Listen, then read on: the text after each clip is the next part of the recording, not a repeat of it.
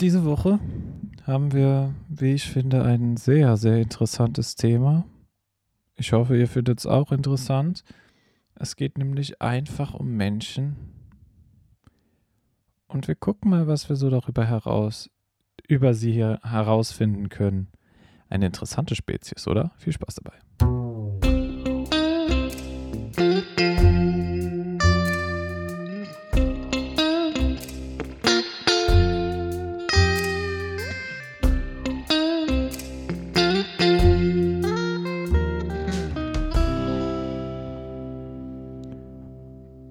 Ja, Menschen, Menschen, Menschen.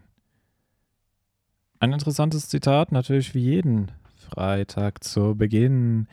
Wir haben ja immer Zitate zu Beginn und heute haben wir einen amerikanischen Präsidenten, nämlich den werten Herrn Abraham Lincoln. Lincoln. Lincoln, oder? Ja, ich glaube schon, so spricht man ihn aus. Jetzt musste ich sogar darüber nachdenken. Er sagte, Willst du den Charakter eines Menschen erkennen, so gib ihm Macht. Relativ bekanntes Zitat. Und natürlich stellt sich jetzt vielleicht die Frage, strebt der Mensch immer nach Macht? Oftmals. Kommt auf den Typ an, hätte ich jetzt gesagt, aber hin und wieder hat die Geschichte gezeigt, ja, hin und wieder strebt der Mensch nach Macht. Dieses Zitat ist, würde ich sagen, relativ bekannt. Die meisten dürften es oder haben es vielleicht schon hin und wieder mal gehört, dieses Zitat. Ähm, hoffe ich zumindest. Aber ich gehe davon aus, dass man es hin und wieder schon mal gehört hat, das Zitat. Und es zeigt ja, es zeigt, dass wir, dass, dass der Charakter eines Menschen nicht immer auf den ersten Blick zu erkennen ist, der wirkliche Charakter. Aber ist das schlimm? Oder ist es schlecht oder was auch immer? Mhm. Man könnte sagen, der Charakter verstellt sich hin und wieder, um etwas zu bekommen, etwas zu erreichen, etwas zu machen, sind wir Menschen mit dem Charakter manchmal wie ein Chamäleon das seine Farbe wechseln kann, um sich den Hintergrund anzupassen, so können wir als Menschen auch gut unseren Charakter verstellen, um uns der Masse anzupassen, um nicht herauszustechen, sondern um mitzuschwimmen und Ja zu sagen, damit wir nicht auffallen, damit wir ja ein bisschen die Verantwortung von uns nehmen. Ich glaube, das ist oft ein großer Grund, warum Menschen Sachen machen, die sie eigentlich nicht machen wollen. Sie wollen Verantwortung weggeben. Sie wollen die Verantwortung nicht selber tragen. Aber ist das wirklich der Weg, den man gehen sollte, die Verantwortung nicht zu tragen? Ich weiß es nicht. Dazu sage ich mal nichts. oh Mann. Fängt ja schon gut an. Auf jeden Fall. Ja, könnte sein. Ist jetzt nur eine Hypothese die wir hier mal in den Raum stellen. Und wir wollen ja über Sachen nachdenken. Und jetzt hier gerade über solche Sachen. Der Charakter. Was ist überhaupt der Charakter? Ist der Charakter schon festgelegt? Er sagt ja, der wahre Charakter. Das hört sich ja so an, als ob unser Charakter praktisch schon vorherbestimmt ist. Sagt dieser Satz. Aber mh. Hm. unser Charakter wird geformt.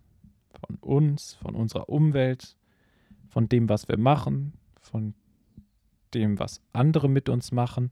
So aus diesen ganzen verschiedenen Elementen, der, das eine Element vielleicht größer, die, der eine Einfluss stärker, der andere Einfluss nicht so stark, aber aus diesen ganzen Einflüssen setzt sich dann, würde ich sagen, der Charakter zusammen.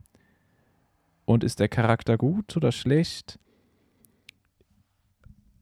Ist nicht immer nur die Schuld eines Einzelnen sondern vielleicht auch hin und wieder die Schuld des Kollektiv, tiefst, die den Menschen zu so einem Charakter gemacht haben.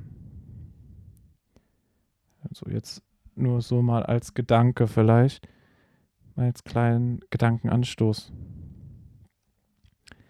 Diese, dass dass man nicht immer nur ein Mensch, natürlich hat man, trägt man selbst große Verantwortung für sein eigenes Tun und das sollte auch jeder Mensch tragen. Er sollte selber verantwortlich gemacht werden für das, was er macht, weil wir haben freien Willen und wir können uns entscheiden. Und das muss genutzt werden. Oder für die besser anders formuliert, das ist ein bisschen salopp gewesen, würde ich sagen, sondern für das, was damit gemacht wird, dafür muss gerade gestanden werden und dafür darf man auch zur Verantwortung gezogen werden, natürlich. Wenn man die Entscheidungsfreiheit hat, muss man auch dazu stehen. Aber darüber hinaus ist die Frage natürlich auch immer,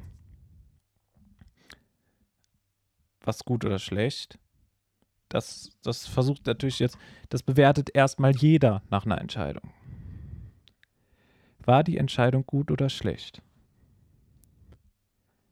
Und jetzt kommt das Problem, was oft dabei gemacht wird, würde ich sagen. Weil oft wird ja gesagt, ja, das war gut oder das war schlecht. Ja. Entschuldigung, wenn es jetzt geknarzt hat, aber das muss man erstmal wirken lassen, deshalb hat es geknarzt. Es wird gesagt, das war gut oder das war schlecht. Aber kann ich das immer so gleich sagen? Nach etwas. Das war gut oder das war schlecht. Naja, ich würde sagen, das kann man in den meisten Fällen überhaupt nicht sagen, auf den ersten Blick. Weil man muss sich auch in die andere Perspektive versetzen und das ist, das geht öfters verloren, als man denkt. Wenn man lange über was spricht, große Themen, dann ja, vielleicht in langen Diskussionen, dann sagt man, versetz dich doch mal in die Lage des anderen. Aber auch bei Kleinigkeiten, versetz dich, welche Fakten kannte der andere oder welche vermeintlichen Fakten kannte derjenige, diejenige, der kannte der Mensch davor, bevor er diese Entscheidung getroffen hat. Und dann sah die Entscheidung vielleicht so aus, als ob sie so richtig war. Verständnis ist das, was, was elementar für uns Menschen ist. Wir können uns in andere hineinversetzen. Das unterscheidet uns auch von Tieren. Zum Beispiel ein Punkt. Tiere haben eher nicht die haben nicht diese Möglichkeit zu denken, was hat der andere gedacht? Was hat der andere geplant, gehabt? Um dann zu erkennen, aha, das, das, das ist so komplex können wir Menschen das, aber nicht Tiere. Und das ist, das bringt eine große Verantwortung mit sich etwas zu können, eine Möglichkeit haben, etwas zu tun, bringt natürlich auch Verantwortung mit sich. Wenn man etwas kann und es nicht tut, heißt es nicht unbedingt, dass man nicht dafür verantwortlich gemacht haben, dass äh, werden kann, dass man es nicht getan hat ein interessanter Gedanke. Klassisches Beispiel, unterlassene Hilfeleistung. Aber es geht ja auch nicht nur darum, was man tut, sondern warum man es tut. Das ist auch immer ein wichtiger Punkt, den man dabei bedenken muss. Wir sind jetzt so ein bisschen erstmal von dem Menschen, den Charakter zu den Entscheidungen. Weil Entscheidungen sind ja im Endeffekt das, was unsere Charakter ausmacht das, die Entscheidung, die wir treffen, das, wozu wir sagen, das, das unterstützen wir, das unterstützen wir nicht, das machen wir, das machen wir nicht. Das macht ja unseren Charakter natürlich auch mit der Art, wie wir rüberkommen. Das ist ja auch der Charakter. Aber das macht so dieses Gesamtbild. Und das Gesamtbild nennt man ja auch manchmal Charakter eines Menschen. Der hat einen charmanten Charakter. Es ist ein guter Mensch, sagt man weil man weiß, was er getan hat und ihn kennt. Naja, vielleicht ist es nicht ganz der Charakter, aber Entscheidungen. Man denkt ja, manche Entscheidungen werden vom Charakter beeinflusst. Und der wird halt durch die Gesellschaft und uns selber geformt. Und man kann sich keiner Formquelle so wirklich entziehen. Man kann sich entscheiden, von wem, von was man sich formen lässt.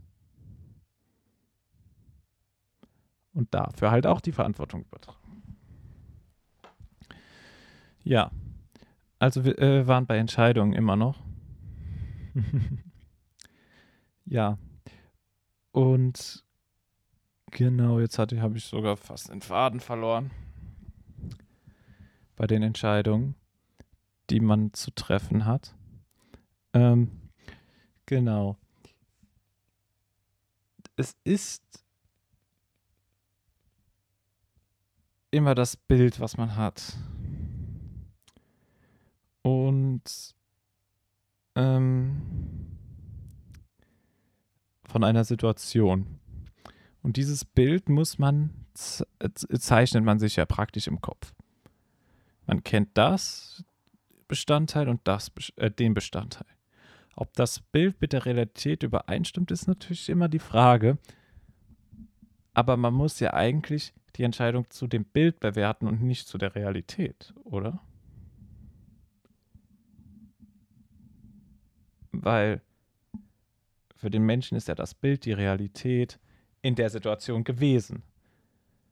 Und kann man dann, die Frage ist, kann man jemanden verurteilen?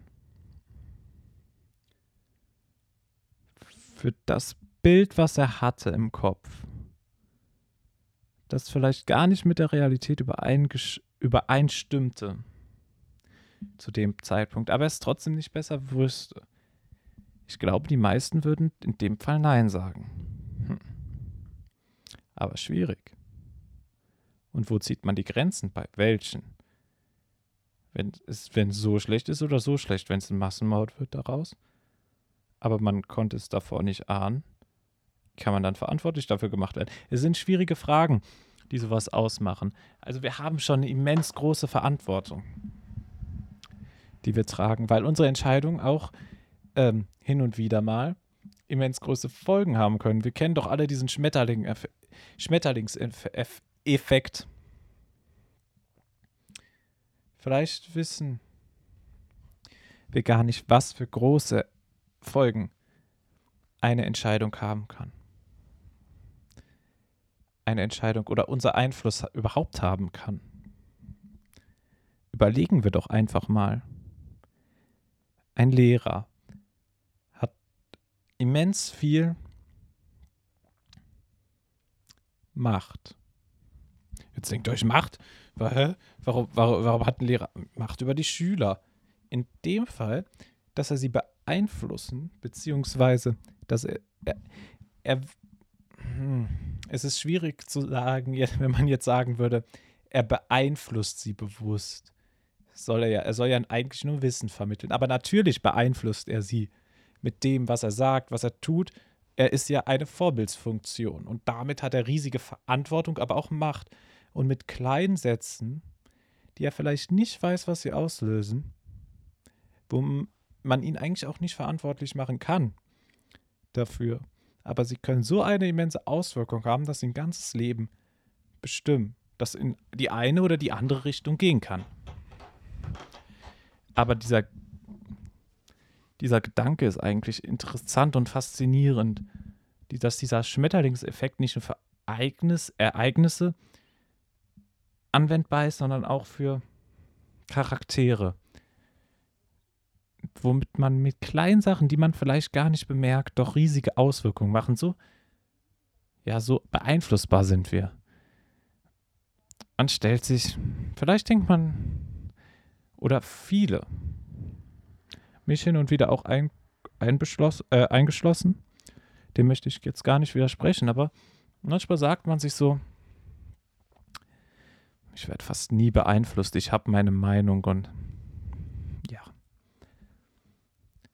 Naja, und dann passiert das eine oder andere und dann so langsam schleicht sich ein Einfluss aus, der mal ganz unabhängig davon, ob er gut oder schlecht ist.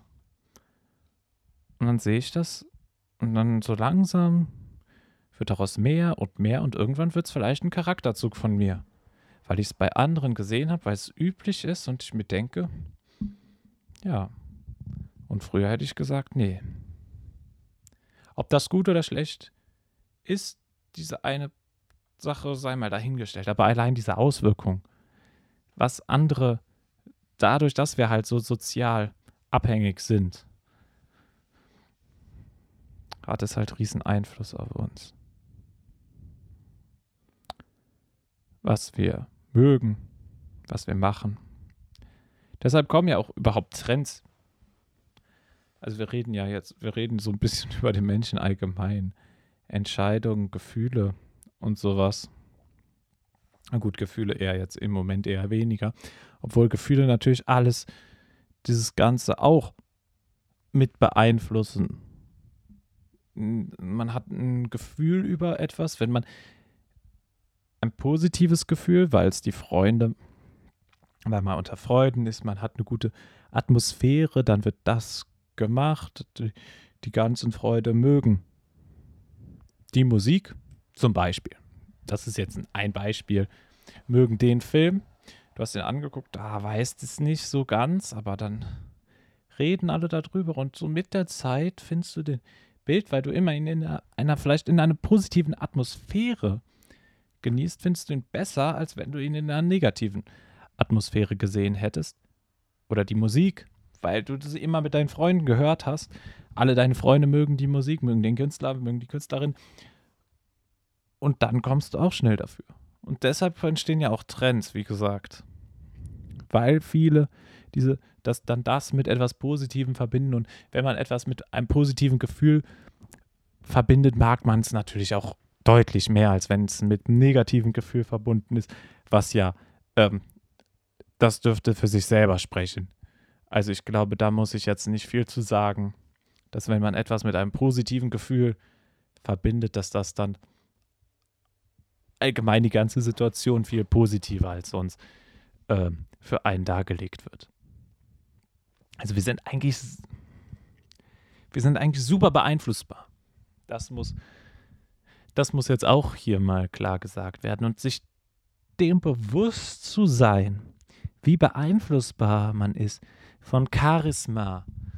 Wenn ein Mensch sehr charismatisch ist, dann hat, dann kennt es vielleicht, dann kann er andere Menschen mitreißen. Wir haben es ja oft genug in der Geschichte gesehen, wenn wir uns nur die Geschichtsbücher ansehen, wie viele ja, meistens waren es Diktatoren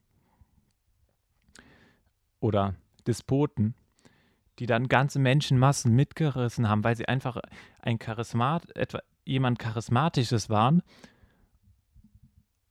Und dann wussten sie, die Menschen zu begeistern. Und wenn die Menschen begeistert werden und viele Menschen, dann entsteht eine Bewegung oder eine, dann folgen sie demjenigen, der sie dann vielleicht ausnutzt.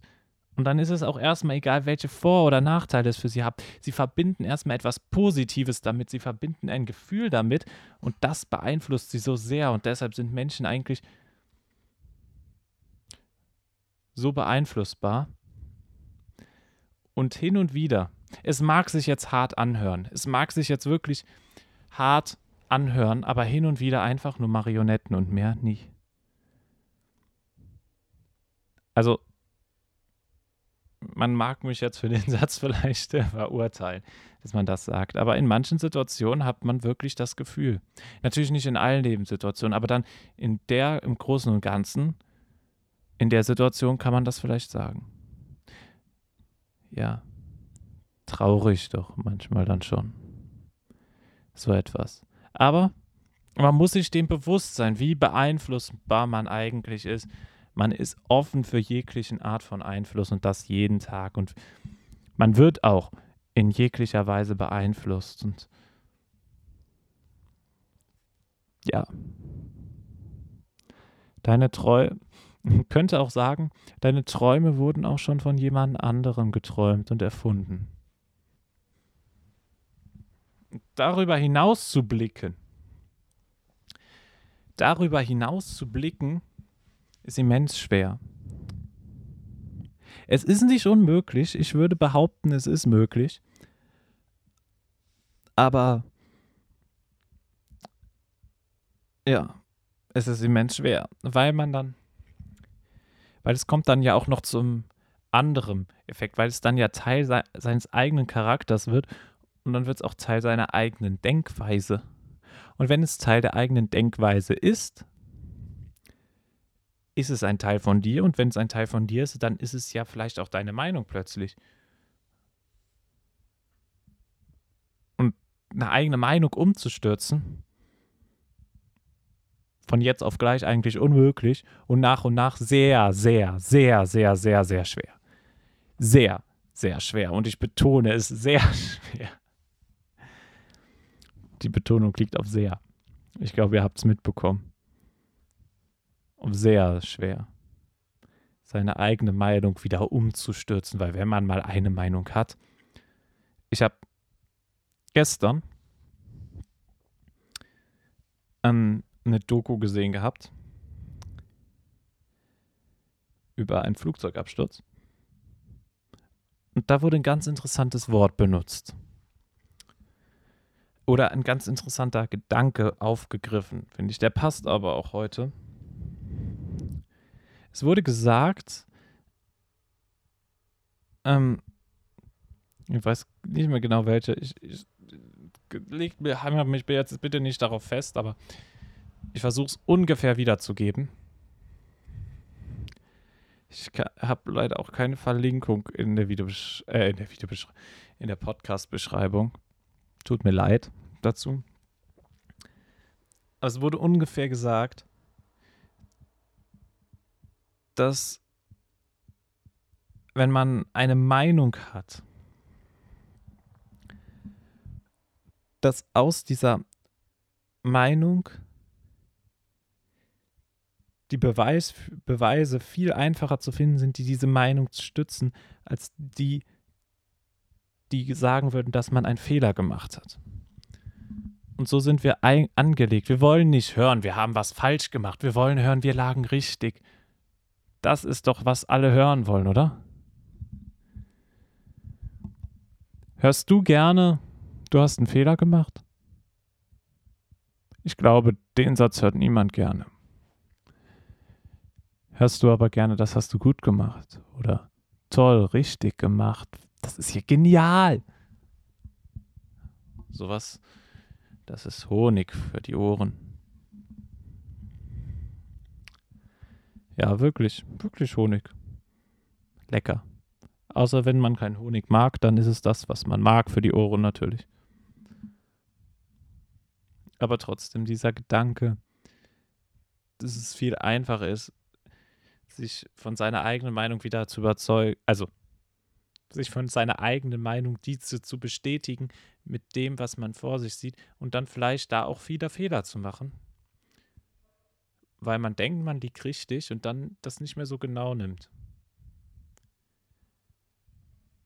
Anstatt zu erkennen, dass vielleicht die Fakten für was anderes sprechen, beziehungsweise zu erkennen, dass die Fakten nicht für, seines, für seine eigene Seite sprechen, aber man nutzt sie trotzdem für seine eigene Seite, weil man so denkt, sie sprechen für die eigene Seite, weil man eben so im Kopf diesen Schalter hat. Ich weiß nicht mehr genau, wie sie es bezeichnet haben, aber wie der psychologische Fachbegriff ist, aber so im groben ist es. Und das ist auch interessant, was aber eigentlich das, was man sich auch irgendwie logisch erdenken kann. Wir wollen richtig liegen. Wir wollen wissen, dass wir richtig liegen und ja, wir tun vieles dafür, damit wir richtig liegen. Aber ob wir richtig liegen, hm, das ist die Frage. Liege ich wirklich richtig? Oder denke ich nur, dass ich richtig liege? Ja, interessant, solche Sachen. Sehr, sehr interessant. Aber wir Menschen sind ja nicht nur Entscheidungstreffer. Wir bestehen ja aus und Meinung und Charakter. Das macht uns alles, uns Menschen aus. Meinung, Charakter, Entscheidung. Was noch? Gruppen. Wir sind in Gruppen oft tätig. Ja, also Wir wollen zu einer Gruppe gehören. Das ist auch natürlich. Auch interessant. Finde ich jedenfalls. Dass man. Ja, man will nicht alleine da stehen. Was auch in gewisser Weise natürlich ist. Dass man Unterstützung braucht weil wir eben diese soziale Komponente haben und deswegen ja auch so beeinflussbar sind.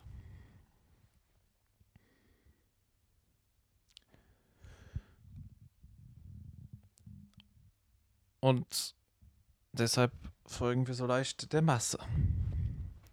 Wenn das die meisten sagen, dann muss das doch richtig sein. Was ja auch hin und wieder mal ein Trugschluss ist. Weil die Masse liegt bei weitem nicht immer richtig. Bei weitem. Das ähm, ist aber, glaube ich, klar. Selbst zu denken ist also sehr schwer. Sehr, sehr schwer. Obwohl es jeder machen sollte, obwohl jeder sagt, er tut es, obwohl jeder, ja, jeder will selbst denken, würde ich mal behaupten. Aber die wenigsten tun es wirklich. Sich überhaupt bewusst zu werden, wo denke ich selber und wo denken andere für mich, ist immens schwer. Ist immens schwer. Weil, wie wir es eben schon mit der Meinung gesagt haben, jetzt auch noch übers Denken. Die Meinung bildet ja auch das Denken in gewisser Weise. Und wann denke ich schon mal selbst? Kann man überhaupt hundertprozentig selbst denken? Die Frage müsste man sich jetzt vielleicht auch in diesem Kontext stellen. Kann man es überhaupt schaffen, dass ich vollkommen autonom denke? Ich würde behaupten, nein. Autonom zu denken ist puh, ja viel Spaß dabei. Da dürftest du nie einen anderen Menschen kennengelernt haben, um hundertprozentig autonom zu denken. Hm. Was wir Menschen auch gerne machen, ist diskutieren. Oder? Also, na gern. Vielleicht würden es nicht viele zugeben, dass sie gerne diskutieren, aber wir machen es auf jeden Fall viel. Wir diskutieren häufig über viele Themen.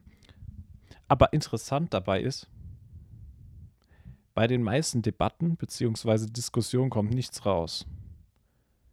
Alle kommen mit ihrer Meinung, alle gehen mit ihrer Meinung.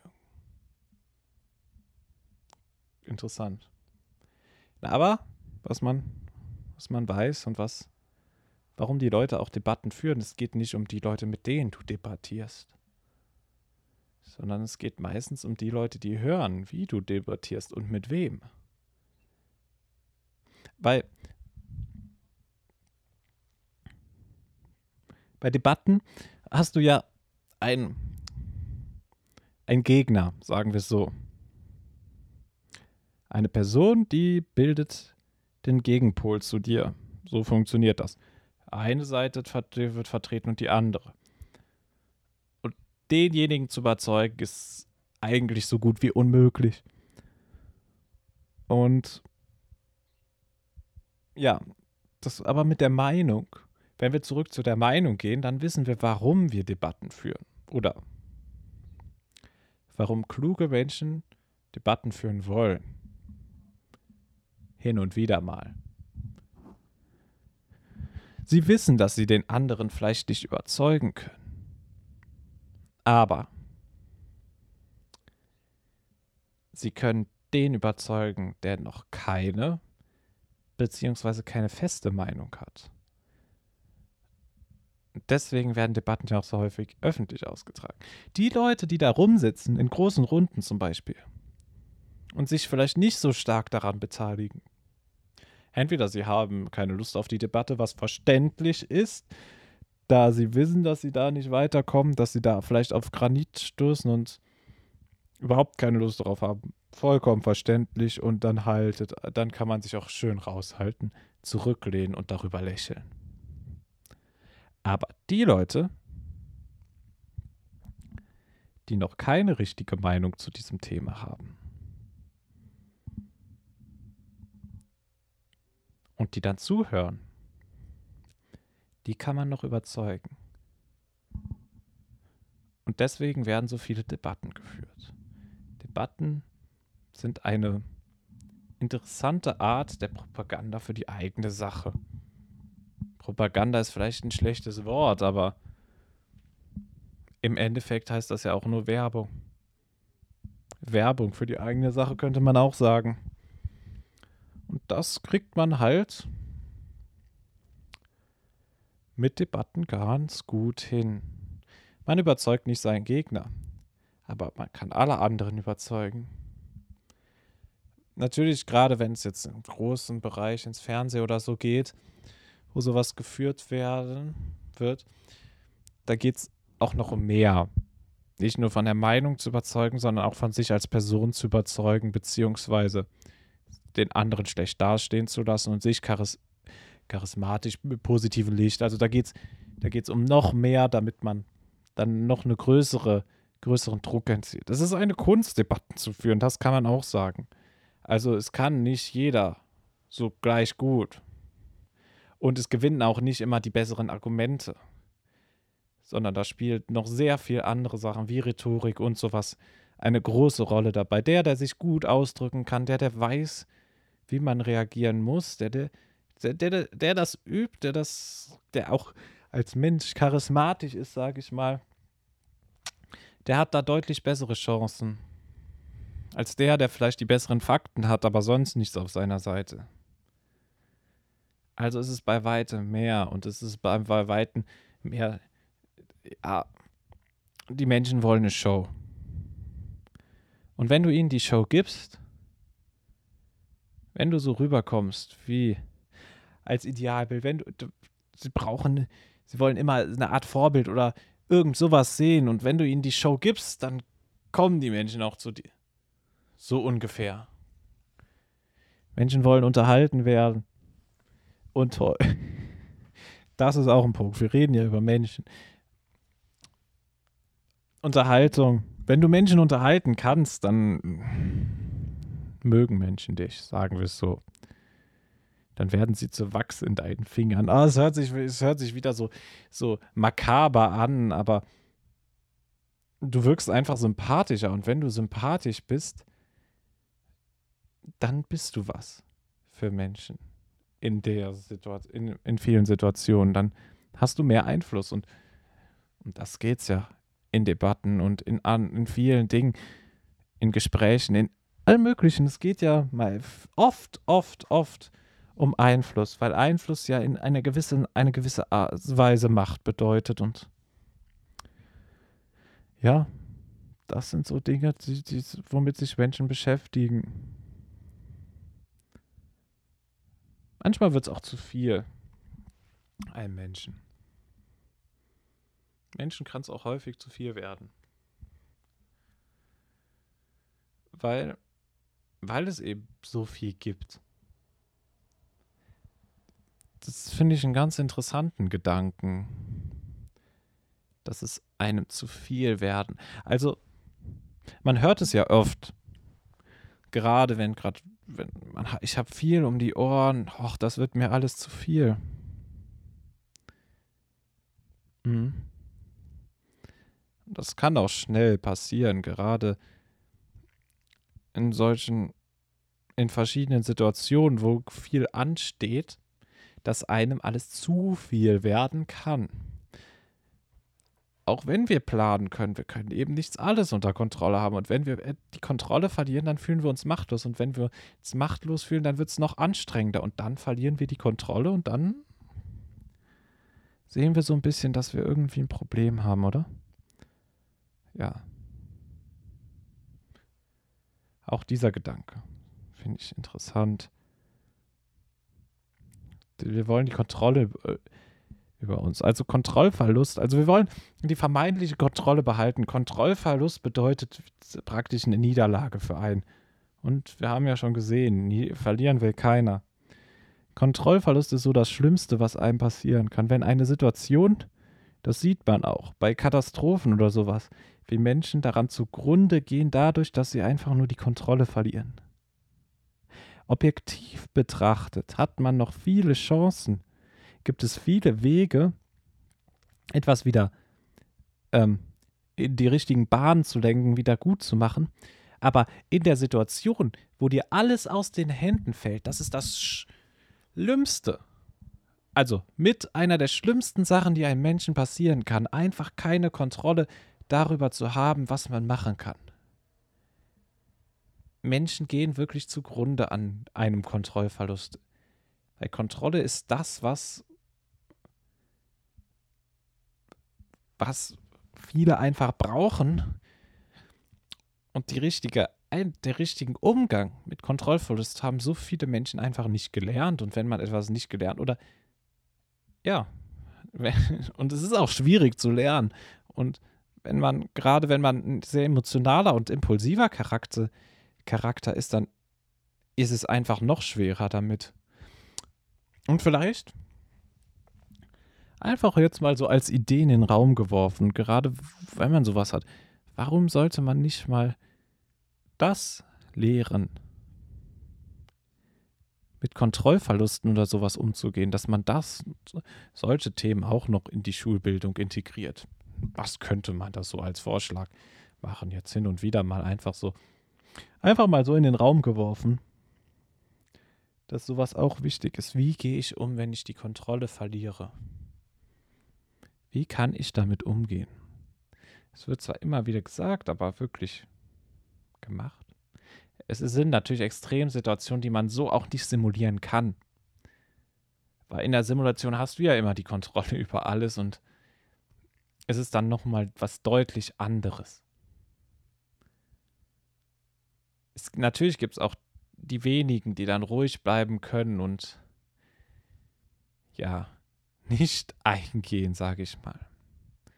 Aber es ist extrem schwierig, weil wir eben äh, Menschen wollen die Kontrolle behalten.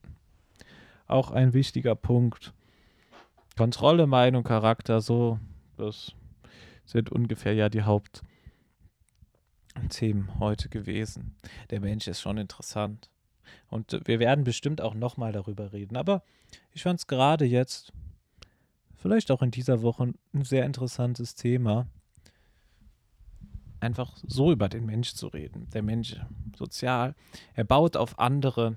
Vertrauen ist auch so ein Punkt. Vertrauen aufzubauen. Ein Vertrauensbruch ist auch ein Kontrollverlust in einer gewissen Weise, würde ich sagen. Und ein Kontrollverlust tut immer weh. Weil Vertrauensbruch bedeutet ja, du dachtest, du hast die Kontrolle aber die andere Person hat dieses Vertrauen missbraucht und du verlierst in diesen Momenten die Kontrolle darüber. Und ich glaube, was vielen auch Angst, gerade bei Vertrauensverlust oder so, die Meinung der anderen. Wie stehe ich in der Gesellschaft? Wie denken andere über mich? Das gerade in der heutigen Zeit, wir haben da ja, wo wir schon über Social Media geredet haben, wo wir vielleicht nochmal drüber reden, weil jetzt, um kurz das Ganze vielleicht noch einzuwerfen, Social Media hat natürlich auch seine guten Seiten, das möchte ich jetzt auch kurz erwähnt haben.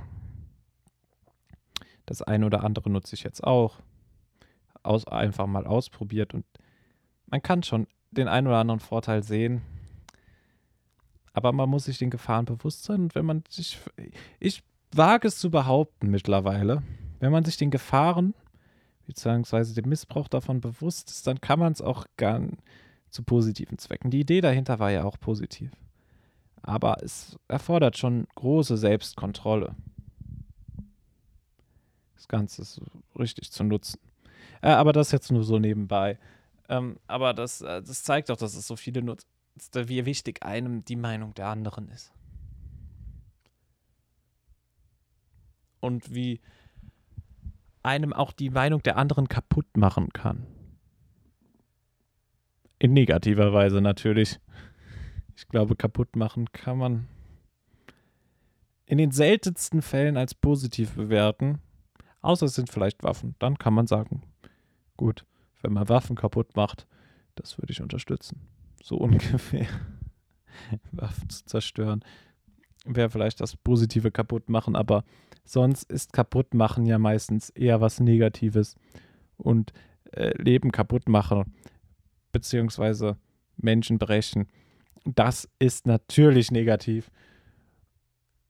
Und das sollte man aufpassen. Mit sich selber, dass man selber nicht in diese Situation gerät, aber auch mit anderen, dass andere nicht durch einen selber in diese Situation geraten. Und das ist doch mal ein schönes Schlusswort für diese heutige Episode. Ich bedanke mich ganz herzlich fürs Zuhören und denkt immer dran, erst hören, dann denken. Euer Denker. Ciao.